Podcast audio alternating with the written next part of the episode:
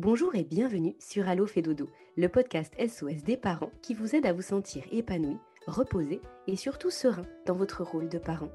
Du sommeil des tout petits au sommeil des parents, en passant par le portage, l'allaitement, la motricité, l'alimentation de nos enfants et ses troubles parfois, le chemin des parents est loin d'être un long fleuve tranquille. Les experts du village Fédodo vous aident à dénouer les nœuds du quotidien et à vous sentir plus confiant et apaisé chaque jour. Qu'il s'agisse des professionnels du sommeil, de la nutrition pédiatrique, que nous parlions d'éducation, de naturopathie, de sophrologie ou encore de pratique du yoga et j'en passe. Toutes ces pratiques sont complémentaires et pourront vous aider jour après jour. Un point commun? Une énorme dose de bienveillance et de parentalité positive. Dans ces épisodes témoignages, nous donnons justement la parole aux parents qui ont suivi des accompagnements, des conférences ou ont bénéficié de consultations des experts du village Fédodo ou de leurs partenaires. Alors il est temps pour moi de vous laisser avec mon ou mes invités du jour pour découvrir leur parcours et l'histoire toujours unique qu'ils souhaitent nous partager. Bonne écoute à toutes et à tous.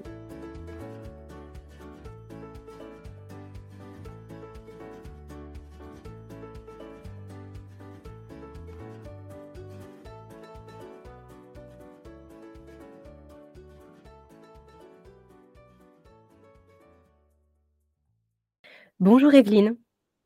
Bonjour Aurélie.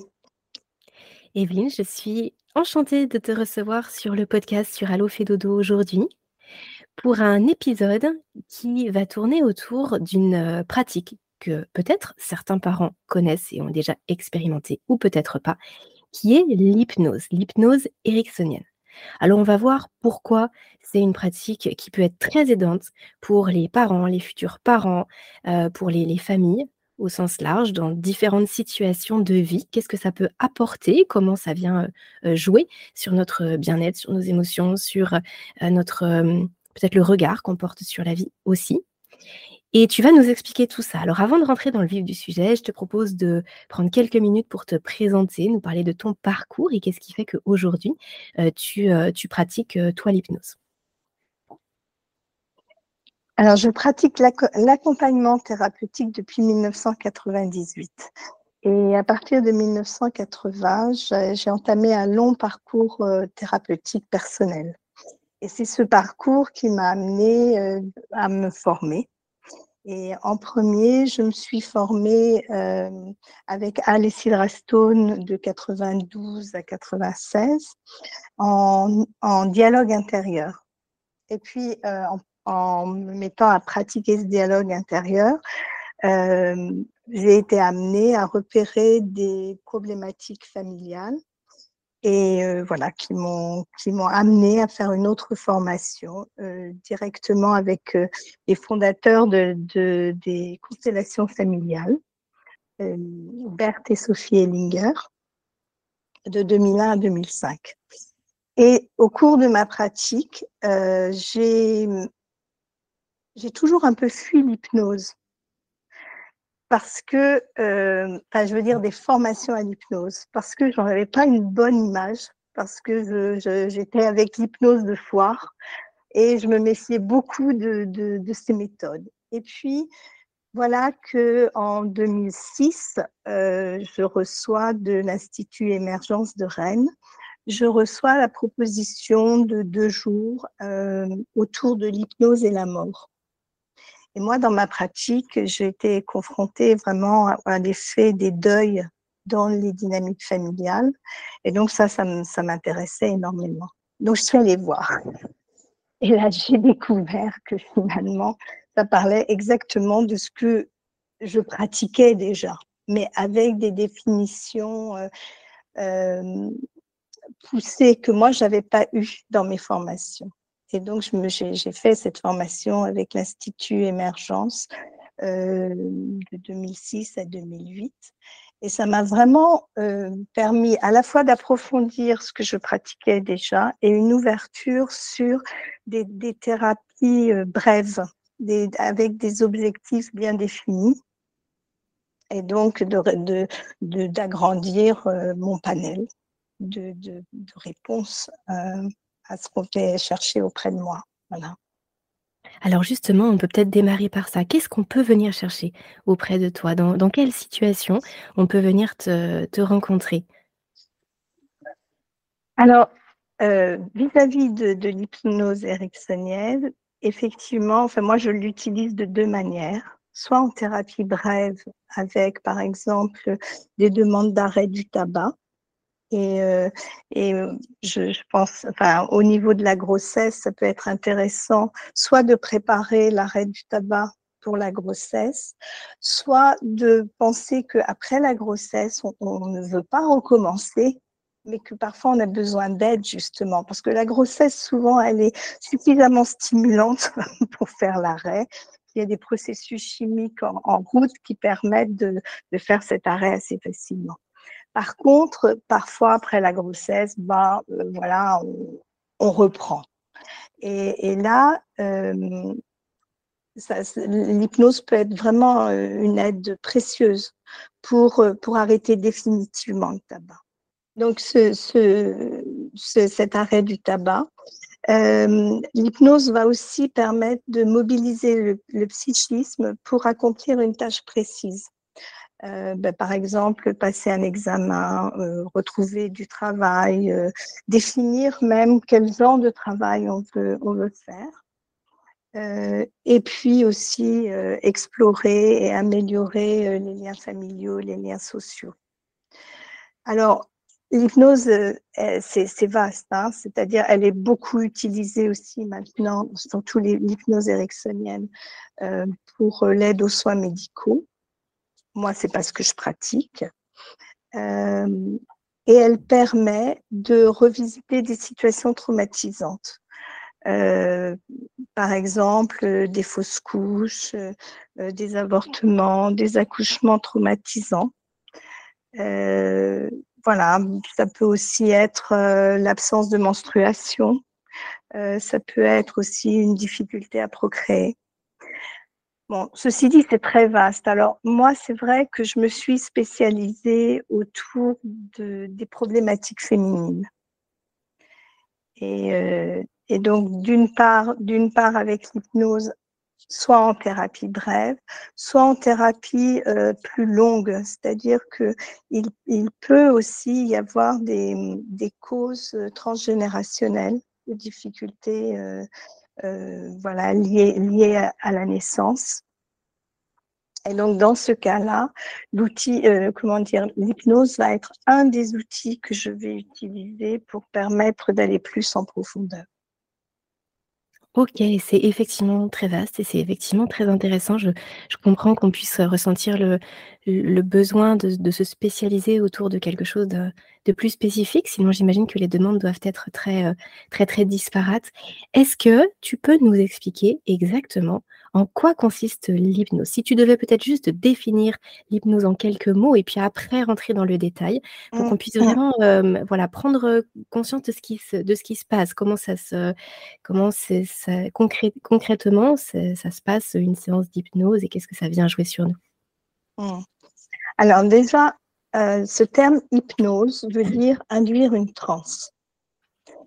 Alors, bon et hypnose ericksonienne, c'est comment, heu, Milton Erickson a utilisé cette induction de transe au service de la personne qui vient. Et donc c'est là où on se différencie de l'hypnose de foire qui va permettre de montrer que, bah, oui, heu, grâce à certaines inductions, heu, hypnotiques et bien on peut se on peut transformer notre ressenti corporel, voire ne pas sentir la douleur, enfin voilà toutes les les manipulations qui sont faites en hypnose de foire.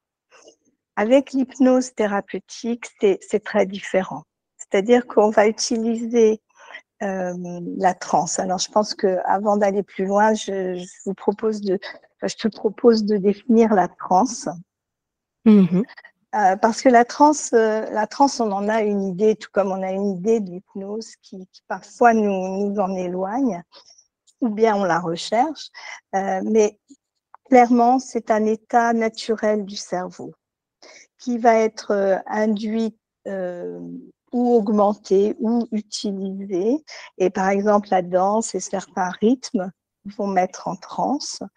mais aussi des choses beaucoup plus simples, comme un trajet de voiture. C'est-à-dire que, par exemple, imaginons quelqu'un qui, qui, part de, qui fait le même trajet de voiture euh, tous les jours et qui, euh, connaît donc euh, son trajet et puis qui va, avant de partir, qui pense que, qui, qui est sur le point de partir en vacances pour, euh, pour un séjour à la neige, par exemple. Hein. Et puis, ben, ce matin-là, voilà, c'est le dernier jour de boulot. Le lendemain, on va, on va à la neige. Alors, euh, au lieu d'être vraiment à sa conduite à 100%, euh, il y a une partie de son cerveau qui va gérer la conduite, les stops, les feux rouges, etc. Pendant qu'une autre partie de son cerveau est déjà sur les pistes. Hein, il peut même sentir la vitesse sur les pistes, il peut même imaginer les copains qu'il va retrouver, tout ça. Voilà. Et il arrive au boulot et il se dit Ah, le feu là, il était rouge ou il était vert? Bah, Il ne sait plus trop. Euh, et puis, il va sortir de sa voiture, la banane, enfin le, voilà, le, patron peut lui dire euh, bon bah t'as cinq minutes de retard, c'est pas grave, il est mal luné. Le collègue euh, qui connaît dépressif, bah il va le faire rigoler aujourd'hui. Ben voilà, tout va bien. Il a été en transe le matin d'une manière particulière. Imaginons un autre matin où là, avant de partir, euh, il a ouvert ses mails, il y, a, il y a des factures à régler, il y a les impôts, il y a le compte en banque euh, voilà, qui n'est pas suffisamment alimenté. Il va prendre sa voiture et là, en conduisant, bah, il va commencer à calculer et merde, la vie, c'est vraiment pas drôle, et la nana, et, va, et voilà. Il arrive au boulot, bah, il sait pas la couleur du feu non plus ce jour-là, mais quand il va descendre de sa voiture, le chef lui dit à cinq minutes, ah ouais, c'est vrai, ça en rajoute. Et le copain qui est, qui est, euh, qui est en, comment dire, qui est en dépression, bah, il va l'accompagner chez le médecin le soir, parce que lui-même, ça va plus. Mon exemple pour expliquer que la transe, c'est quelque chose qu'on fait tous les jours, c'est quelque chose qui est naturel c'est une, c'est une capacité euh, à être dans un endroit en même temps qu'être dans des, dans des sortes de rêveries. Alors, on ne les appelle pas des rêveries, on les appelle des pensées. Mais ces pensées-là, dans un, dans un contexte particulier, comme un trajet qu'on a l'habitude de faire, c'est-à-dire, il y a, ça, il y a toujours une dissociation, c'est-à-dire qu'à la fois on fait quelque chose et on pense à autre chose cette, cette transe va avoir un effet sur notre état d'être. Et c'est cette, euh, euh, cet effet-là qu'on va utiliser euh, en thérapie. Et on va donc provoquer la transe, voilà, de manière très simple en réalité, c'est-à-dire que on, peut juste euh, proposer à une personne l'évocation de, souvenirs heureux.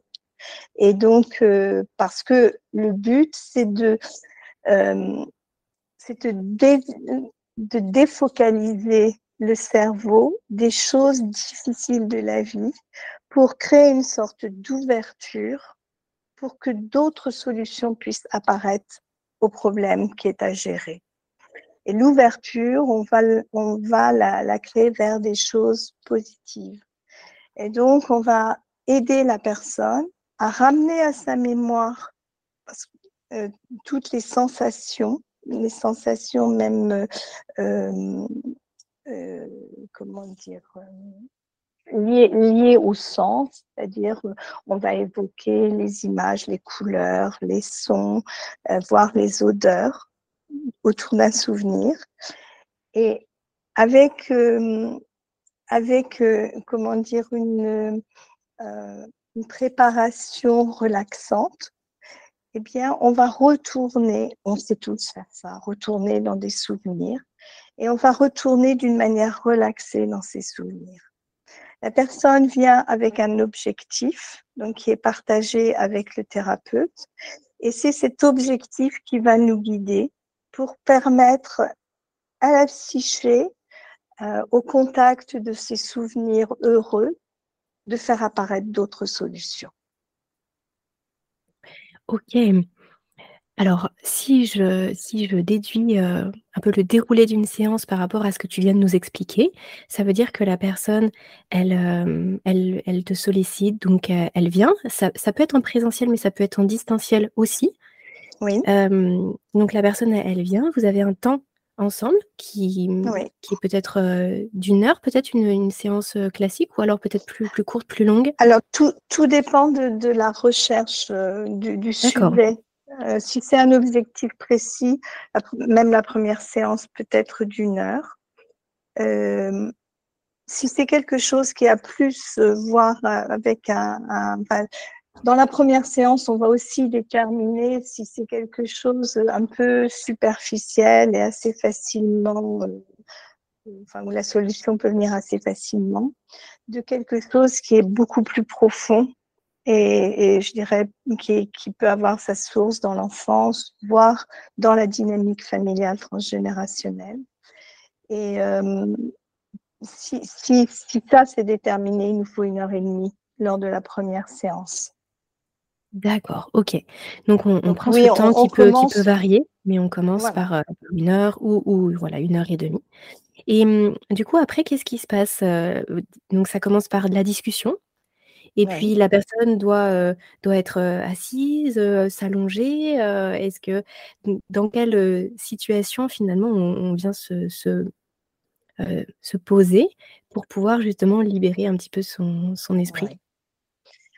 L'entrée en, transe est, souvent extrêmement facile. Même des personnes qui, disent oh mais moi je peux pas par exemple. Hein. Euh, on prend le temps d'établir une, relation de confiance. Et effectivement, je vais expliquer les choses que je, viens de présenter, mais d'autres choses encore. C'est-à-dire que je donne des informations à la partie consciente du cerveau euh, pour que pour qu'une connexion et une confiance puissent s'établir. Euh, entre autres, il s'agit jamais de, de manipuler. Il y aura, il y aura euh, la personne se souviendra de, de la séance. On ne met pas de euh, d'injonction euh, de type euh, on se rappelle plus, enfin une chose comme ça. Euh, la séance peut même être enregistrée. Hein, parce que parfois les, les, personnes ont ces craintes mmh. de, perdre, de perdre conscience. En réalité, dans l'hypnose thérapeutique, on va jamais vers cette perte de conscience c'est pas le but. Le but, c'est de permettre à la personne de comprendre comment elle fonctionne. C'est-à-dire, on a plus ou moins deux objectifs. Un objectif, c'est euh, d'aller vers une solution. L'autre objectif, c'est de se connaître, de se connaître beaucoup plus en profondeur. Et souvent, aux personnes qui viennent me voir, je leur dis, vous allez obtenir beaucoup plus que ce que vous venez chercher. Alors justement, ça fait le pont avec une autre question que j'avais. Euh, par rapport à ce que tu disais tout à l'heure, la personne vient avec un objectif. Est-ce que c'est possible qu'on vienne avec un objectif et que finalement, tout au long de la séance, on travaille sur complètement autre chose parce qu'il y a d'autres choses qui émergent. Et en fait, on, vient travailler par, ricochet sur des choses qui peut-être n'avaient pas l'air d'être notre priorité et, qui finalement le deviennent. Et l'objectif principal passe un peu au second plan. Est-ce que ça, ce sont des choses possibles que tu constates? Alors, euh, c'est un petit peu difficile de répondre à cette question parce que j'ai à cœur de, de garder l'objectif premier. D'accord. Même s'il n'est qu'un prétexte. Et oui, d'accord. OK. Il ne passera pas en deuxième. On va, on va vraiment, euh, euh, vraiment aller vers ça. Et aussi, j'ai à cœur que la personne reste souveraine sur, euh, sur ce qu'elle, comment elle, elle mène son processus. Si, tu veux, mon rôle à moi, il est vraiment de, donner des informations euh, parce que l'objectif premier, c'est vraiment que les personnes se connaissent encore mieux et qu'elles gagnent en souveraineté. Et alors, euh, si effectivement d'autres choses apparaissent, eh bien, on va communiquer ensemble. Enfin voilà, moi je vais dire ce que je repère. Euh, c'est parfois la personne elle-même qui va dire ah mais ça, ça me semble bon. Ben, ok, on, peut passer par là, mais je dirais que on va tirer des bords un petit peu comme avec un bateau. On va tirer des bords et on garde notre objectif. Ok. Est-ce que c'est possible que la personne se, se sente un petit peu euh, bloquée dans, dans ce qui se passe pour elle? Est-ce que c'est possible que la personne puisse avoir besoin d'un temps, peut-être d'une séance, de deux séances, pour vraiment profiter au maximum de ce que tu peux lui apporter? Enfin, si j'ai bien compris, de ce que son cerveau peut lui apporter justement en s'ouvrant différemment. ou, alors vraiment tout de suite on, rentre dedans et en fait on se, on se laisse s'entraîner. Dans ma pratique, je, je fais rarement des interventions sur une seule séance on part sur un minimum de cinq séances parce qu'il y a vraiment besoin de créer cette relation de confiance pour que la personne puisse avoir accès. Enfin, voilà. Encore une fois, parce que mon objectif à moi, il est de transmettre quelque chose que la personne pourra réutiliser dans sa vie de manière autonome ensuite. Euh, euh, J'hésite un petit peu à dire ça, mais euh, je suis pas intéressée à faire du colmatage des choses mm. rapides qui vont avoir l'effet d'un truc miraculeux. Non, ça c'est. Ben voilà, j'ai trop eu des retours d'expérience euh, de, de, personnes qui disent Bah oui, j'ai fait une séance d'hypnose pour arrêter le tabac, mais huit mois après, ça a repris. Quoi. Donc, euh, pour le tabac, par exemple, je, je, dis toujours de 5 à 10 séances. Donc, 5 séances dans le cas où, voilà, c'est le tabac joue pas un rôle, euh, la cigarette n'a pas joué un rôle très important dans la vie de la personne et du coup, bon, il n'y a pas grand chose à faire et, ça se fait très facilement. Dix séances. Dans le cas justement où on repère que c'est lié à quelque chose de plus profond que la cigarette a déjà servi à comme palliatif, comme béquille pour autre chose, et donc euh, où il y a d'autres, voilà, par exemple des deuils non faits qui vont réapparaître ou des, ou des traumatismes, des choses comme ça.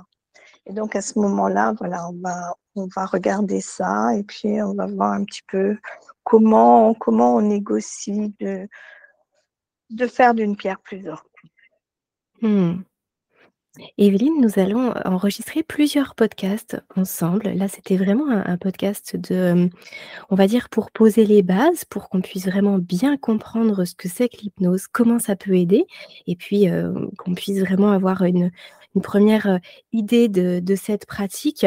Mais tu avais envie qu'on puisse le développer beaucoup plus parce qu'effectivement, il y a des sujets très précis sur lesquels tu vas pouvoir apporter beaucoup de choses et puis peut-être faire prendre conscience aux, parents qui nous écoutent que, que vraiment il y a possibilité d'être aidés je pense par exemple au, prochain sujet que nous allons enregistrer ensemble, qui se fera autour du deuil et de la grossesse, qui est un sujet qui est bah, forcément avec une, conscience émotionnelle, une composante pardon émotionnelle très importante, et voilà que tu que tu développeras la prochaine fois. Est-ce que de façon plus large et un petit peu en conclusion de cet épisode, mais en introduction de tous les autres, tu veux nous expliquer un peu plus précisément ce que c'est que ce transgénérationnel. Qu'est-ce qui vient se jouer? De quoi on parle quand on parle de transgénérationnel? Eh bien, on parle d'une hypnose transmise, c'est-à-dire euh, une sorte d'image qui s'est mise dans, dans, dans la tête des personnes qui ont vécu un traumatisme. Et cette image euh, d'une manière euh, qui peut sembler magique, mais qui n'est pas du tout en réalité, euh, eh bien, elle, se transmet aux enfants, qui peuvent la transmettre à leurs enfants, parce que, bon, ça, on n'a pas approfondi jusque-là, mais on aura l'occasion de le faire justement dans les autres, dans les autres podcasts. La partie inconsciente de, notre cerveau euh, est structurée par des images. Et l'hypnose va nous permettre, permet en réalité à la partie consciente du cerveau de communiquer avec la partie inconsciente et permet à la partie consciente de réinformer l'image formée dans l'inconscient. Hmm, ok. Et donc on peut venir chercher ça, même sur plusieurs générations, on peut venir remonter sur des choses, voilà, sur lesquelles on n'a pas vraiment l'impression d'avoir un quelconque lien, alors que si, en fin de compte, il y a des choses qui peuvent bloquer, parce que j'imagine que si c'est pas bloquant, en fait, la question ne se pose pas, mais que ça peut venir cristalliser ou bloquer des choses dans notre vie. Et, du coup, on vient jouer là-dessus. Ok, c'est beaucoup plus clair. Est-ce que tu veux nous euh, dire quelques mots par rapport au prochain épisode qu'on va enregistrer, euh, là sur le, le, deuil et la naissance, nous dire de, de quoi euh, de, quoi, de quoi ça parle en fait euh, Derrière ce, ce, titre-là de, de, sujet, qu'est-ce que tu souhaites développer pour la prochaine fois? Alors, pour illustrer, c'est pour illustrer mon propos de la prochaine fois, c'est quelque chose d'un petit peu différent qui me vient. C'est un exemple.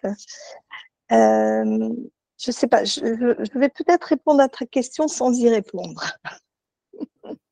Ok, j'ai hâte de découvrir. C'est-à-dire que lorsque lorsqu'on parlait tout à l'heure d'images, euh, oui, je vois à peu près le, suivi. Euh, je me rappelle de cette femme qui est venue euh, faire une, une, cure pour arrêter le tabac, qui arrête assez facilement au bout de cinq séances. Elle n'a plus du tout envie de fumer, tout. Et puis, elle, veut revenir. Et, elle revient les, les dix séances et, et, elle parle régulièrement de son mari. Et, euh, et, à la dernière séance, je lui demande mais qu'est-ce qui, qu'est-ce qui pourrait gêner, enfin qu'est-ce qui pourrait vous faire euh, euh, reprendre le tabac? Et elle me dit mon mari. Et jusque là, j'avais un peu hésité, voilà. Et donc là, je lui ai proposé que son mari vienne. Et, au cours de, la séance avec le mari, le mari m'a dit qu'il avait très peur de voir de, que sa femme ne meure. Et, euh, et, à ce moment-là, je lui ai demandé s'il y avait dans sa famille des, femmes qui étaient mortes jeunes. Et il est parti avec ça, un peu surpris. Et il revient une deuxième fois, il me dit, mais vous n'allez pas me croire, mais euh, ma mère m'a raconté que sa maman, euh, que sa maman, donc l'arrière-grand-mère, était décédée jeune d'un problème pulmonaire. Et elle racontait être allée à l'hôpital avec son père. Donc, euh, elle avait un frère aussi. Donc, c'était une petite fille et un petit garçon qui allait avec le papa rendre visite euh, à la maman qui, était sur son lit de mort. Et cette image-là hantait cet homme qui, quelque part, se mettait à la place de l'arrière-grand-père et avait très peur. Lui, il avait un petit garçon et une petite fille aussi. Et il croyait qu'il irait voir sa femme. Enfin, tout ça, il ne le savait pas. il l'a découvert. Il a découvert cette image mentale. Et donc, grâce à l'hypnose, eh bien, on a transformé cette image, c'est-à-dire qu'il s'est vu au pied, euh, il s'est imaginé au pied du lit de, de son arrière-grand-mère avec sa femme, lui présenter sa femme et du coup revenir à sa place à lui euh, d'arrière-petit-fils et reprendre leur vie. Et, et voilà, c'était clair là, j'ai vraiment compris pourquoi cette femme disait c'est mon mari, quoi. Hmm. Et du coup, ça a permis d'apaiser. À partir du moment où il a pu revivre ça, c'était d'une certaine façon parti. C'est-à-dire que là, il pouvait maintenant avancer sans avoir ce poids sur ses épaules qu'il portait euh, inconsciemment. Il a changé l'image. C'est-à-dire hmm. qu'il est revenu dans sa réalité. Et la réalité de ses ancêtres n'était plus là à le hanter de manière inconsciente, puisqu'il ne savait même pas ça. Mais c'était l'image que sa, sa grand-mère avait vécue et que, et que sa mère connaissait et que, et que son subconscient à lui avait intégré, sans que son conscient euh, soit, euh, comment dire, euh, conscient de ce qui se passait. Une fois que le conscient connecte avec l'inconscient, alors voilà, quelque part, on se déshypnotise. Oui, il émerge quelque chose de, de nouveau. Ok, c'est très clair et en même temps, ça me, ça me induit plein de questions que je vais garder pour la prochaine fois. Euh, mais oui, c'est super. Merci beaucoup. Merci Evelyne. Euh, merci pour ce temps que tu nous as accordé là sur le podcast. On te retrouve très bientôt pour un prochain épisode. Et puis, bien sûr, je mettrai euh, tous les liens en description de, ce, de, ce, podcast pour les personnes qui souhaiteraient aller plus loin, te découvrir ton, travail et puis bah, te, te contacter éventuellement aussi. Bonne fin de journée. À bientôt. Merci. Au revoir. Comme nous venons de le voir au travers de ce récit, la parentalité est souvent un chemin jonché d'embûches et de défis. Une main tendue pour se préparer sans stress ou pour gérer les moments difficiles fait gagner un temps et une énergie précieuses. Si ces quelques mots résonnent en vous, je vous propose de parcourir le site du village Fédodo et de découvrir le travail des professionnels de la petite enfance qui peuvent vous aider. Cet épisode vous a plu? Alors je vous invite à le partager et à le noter en nous accordant 5 petites étoiles. Cela contribue en un clic à faire connaître le podcast et à faciliter sa diffusion auprès des familles.